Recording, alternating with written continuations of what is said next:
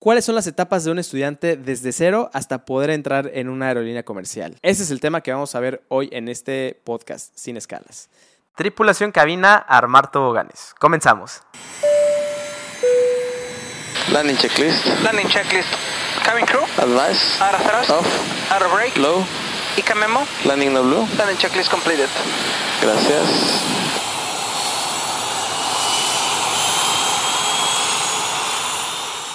Tripulación cabina, ¿qué tal? Nuevamente sean bienvenidos a este podcast sin escalas.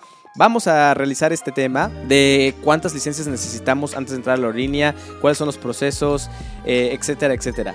Iniciando con que tú para poder entrar a la escuela de aviación necesitamos, por lo menos en México, tener terminada el bachillerato.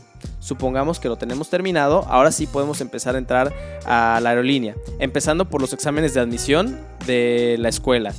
Por lo general casi siempre no van a estar tan complicados y si llegas a fallar lo vas a poder volver a hacer porque pues es negocio, ellos también ganan dinero. ¿Cuál es la mejor escuela? La que puedas pagar, punto. Las escuelas de aviación están creadas para la obtención de licencias y cada, cada etapa de tu vida como estudiante pues vas a tener una licencia.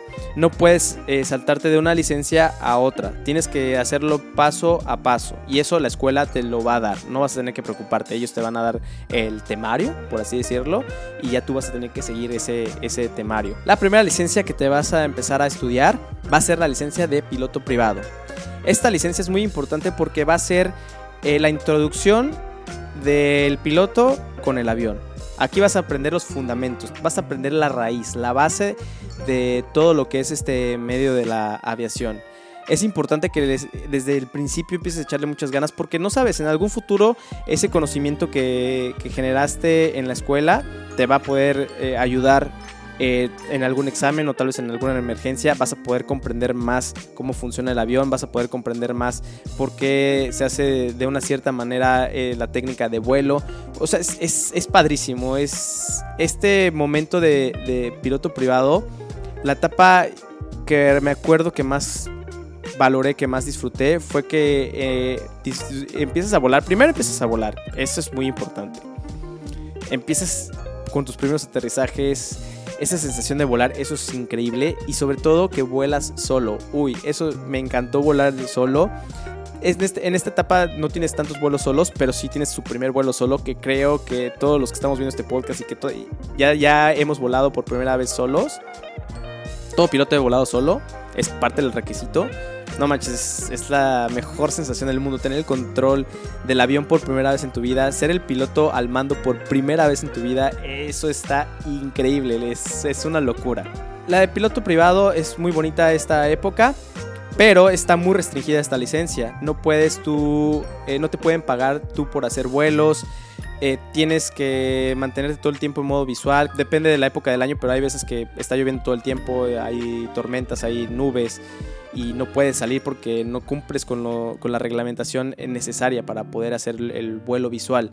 Entonces es una etapa muy bonita, pero apenas es la introducción de todo lo que te va a, llevar. O sea, si creo que las personas que se quedan ahí en la de piloto privado, muy por lo general nada más son como, como es su pequeño hobby o tal vez son millonarios tienen su propio avión. Y, y a ver, lo que te quiero dar a entender es que no es tan.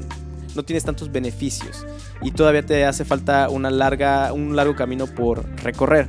Ahora, ya que terminaste esta licencia de piloto privado, viene la licencia de instrumentos.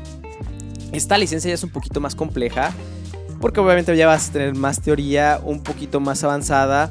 Vas a tener que empezar a volar tus eh, tus vuelos van a empezar a tener que ser por instrumentos. Y aquí es cuando empieza a venir la cuestión de, del pilotaje. No digo que en la de privado no tengas pilotaje, sí lo tienes, pero aquí te van a empezar a exigir un poco más. Y esto de la navegación es súper importante porque al día de hoy, si en un examen yo me llego a perder, es un examen totalmente reprobatorio. Es algo que no puedes tú, eh, como instructor, no puedes tú aceptarle a un piloto el piloto siempre tiene que estar ubicado, pase lo que pase.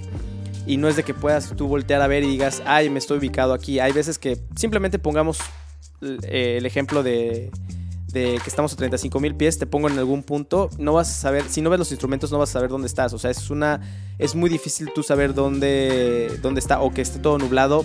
¿Cómo, ¿Cómo nosotros investigamos eso? Pues es por medio de esta licencia, por medio de la licencia de instrumentos. Y básicamente va a ser ver todo el panel que tenemos y por medio de rayo ayudas vamos a investigar, eh, vamos a conocer dónde está nuestra ubicación y por medio de esas radio ayudas, radio ayudas vamos a poder nosotros eh, seguir, digamos, eh, un camino para poder llegar a la pista y aterrizar. Lo estoy explicando de una manera muy sencilla para las personas que, que no tienen tanto conocimiento de, de aviación. Y esta, esta licencia de instrumentos pues es súper importante porque en la aerolínea 100% vas a salir volando por instrumentos. Mm, al menos que sea una aerolínea regional muy chiquita y que hagas un, los, los, aeropuertos en los que vueles sean pequeños, pues vas a poder hacerlo por visual, pero estamos hablando de aviones grandes, estamos hablando, eh, supongamos, de aerolíneas mexicanas grandes. Ya que terminaste estas dos licencias, pues viene la tercera licencia, que es la de piloto comercial. Esta licencia creo es la más extensa en cuanto a volar, pero es siento que es de donde empiezas a desarrollarte más como piloto en el sentido de que necesitas te, van a empezar a exigir más el pilotaje y obviamente te van a empezar a exigir más conocimientos. Ya no eres tan nuevo, sigue siendo nuevo, pero no va a ser tan nuevo como cuando empezaste de piloto privado. Ya vas a traer una cierta experiencia, ya vas a traer más horas de vuelo y vas a, ver fallas más complejas, vas a ver procedimientos más complejos y vas a empezar los, eh, más tiempo volando solo más tiempo también volando por instrumentos. O, sea, empiezas a ser ya un piloto un poquito más experimentado.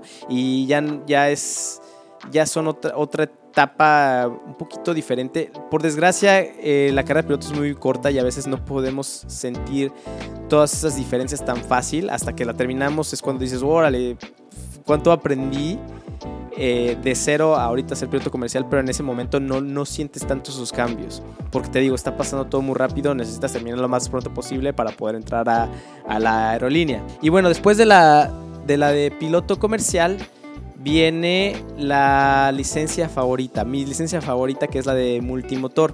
Hay veces que puede ser primero la de multimotor y después la de comercial, pero eh, vamos a suponer que ese es el estándar. La licencia de multimotor es padrísima porque a, ah, posteriormente a esta licencia pues nada más puedes volar un avión con un solo motor. Y cuando te aumentan el segundo motor, pues cambia totalmente la cosa. Desde cuando despegas con, un mono, eh, con, el, con el avión de un solo motor o el monomotor, cuando despegas pues no se siente tanto el empuje, pero ya cuando vas con dos motores pues ya es, es vas más rápido, vas más alto, ya y, la sensación es increíble de un, de un, bimotor. Yo creo que los estudiantes que están estudiando o los pilotos que están escuchando este podcast eh, se pueden acordar de esa sensación de cuando estás en la escuela y tu primer vuelo de, con dos motores y tú le metes la potencia, creo que es, esa sensación creo que jamás se olvida. Y bueno, y es, es padre porque ahí empiezas a ver fallas de motor, empiezas a ver qué, cómo se comporta el avión sin un motor y, y cuando antes en monomotor, pues si se te para el motor tienes que ver dónde aterrizar. Y con el bimotor, pues ya es diferente, tienes que meter pedal y tienes que estar ahí eh, viendo otras cosas, ¿no?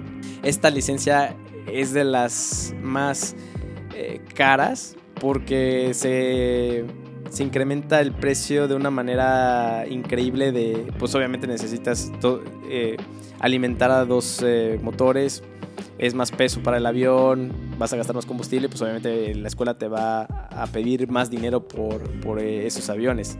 Es increíble, o sea, también cuánto mantenimiento necesitas y se va acumulando los gastos solo por aumentar a un solo motor, pero definitivamente es la que la que más disfrutas.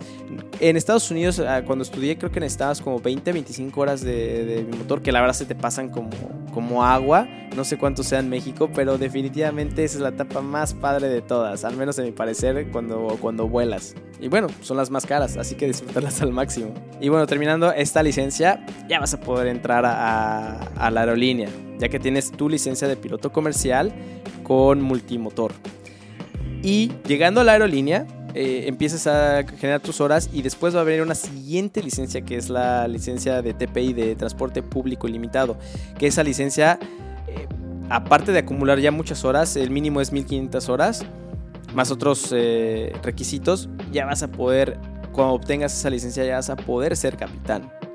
Entonces, este es el paso que estamos, es, no sé cuánto vaya a durar este capítulo, tal vez 5 o 10 minutos, pero esto te puede, te puede llegar a costar demasiados años. De, desde cero hasta tener tu licencia de TPI. No digamos TPI, desde tu, tu licencia comercial. La escuela en, puede ser que te tardes un, un, año y medio, dos años en obtener todos los documentos, si no, si no es que ha cambiado mucho, porque la verdad eh, eh, me, me, he desconectado mucho de eso. Tampoco tengo casi conocidos de que estén estudiando ahorita la, la, la, carrera. Y bueno, tripulación, esto es todo por hoy. Espero que les haya gustado. Como, como siempre, me gusta eh, leerlos en los comentarios. Tripulación cabina, desarmar toboganes.